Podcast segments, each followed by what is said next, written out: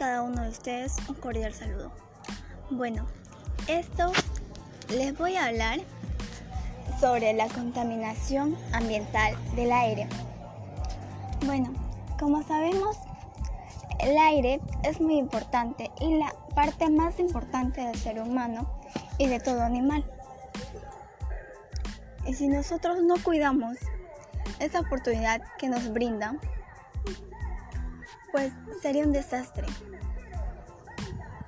Primero porque las plantas, nosotros vivimos de las plantas, ya que las plantas a nosotros nos, brindan em, oxígeno.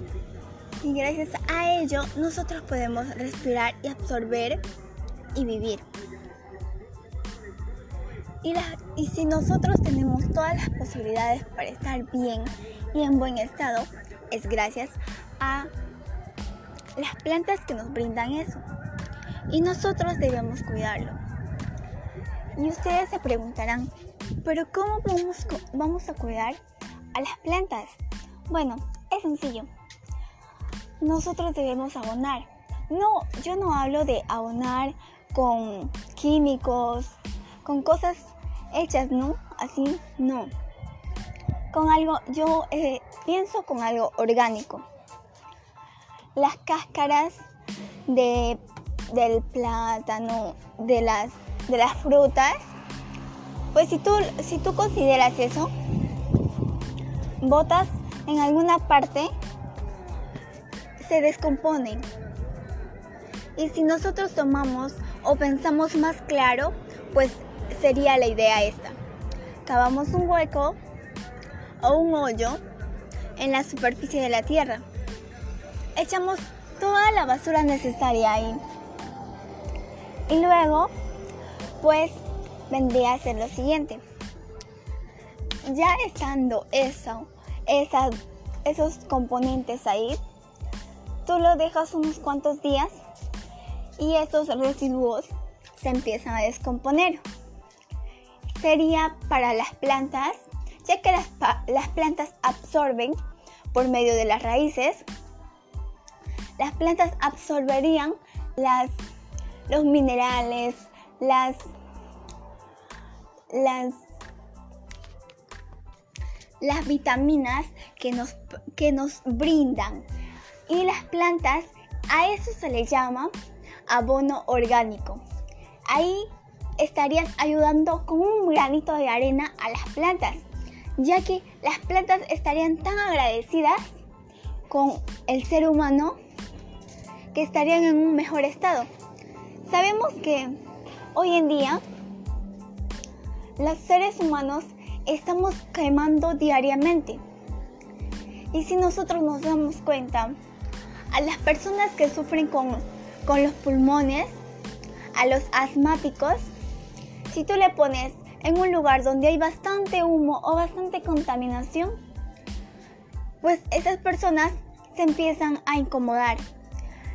Le impide, impide la respiración porque hay tanta contaminación que la persona no puede, no puede respirar, no puede sentir ese oxígeno fresco, aire fresco o limpio. Nosotros tenemos la culpa de eso nosotros en vez de estar contaminando, pues debemos cuidar nuestro medio ambiente, ya que el medio ambiente es único. Así como nosotros debemos proteger a nuestros hijos, pues es como si el medio ambiente sería una parte de nosotros.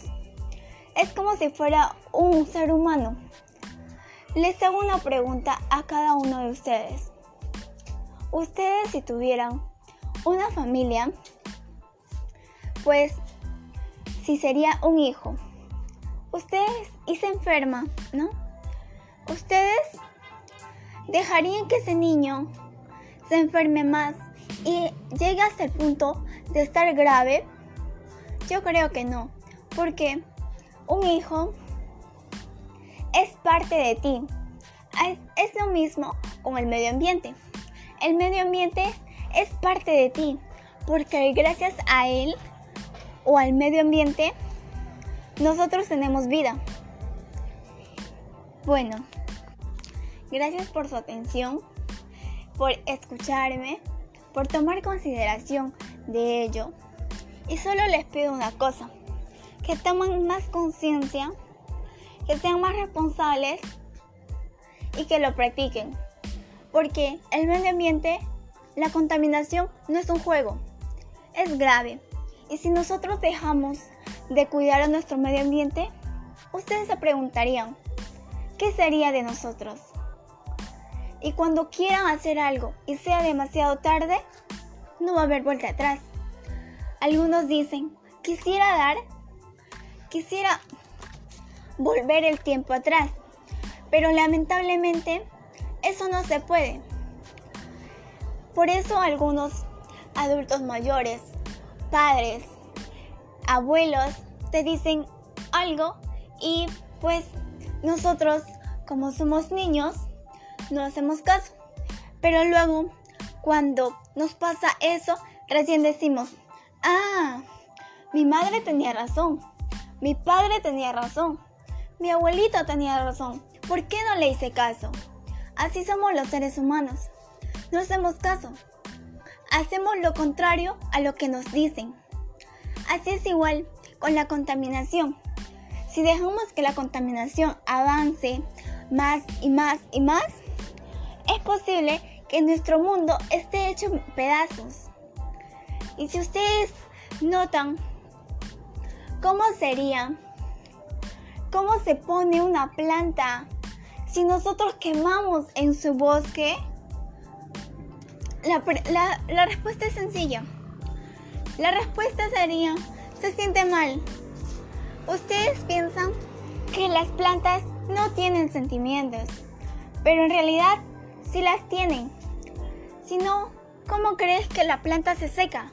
¿Cómo crees que la planta no se siente mal? ¿Por qué crees que las plantas se marchitan?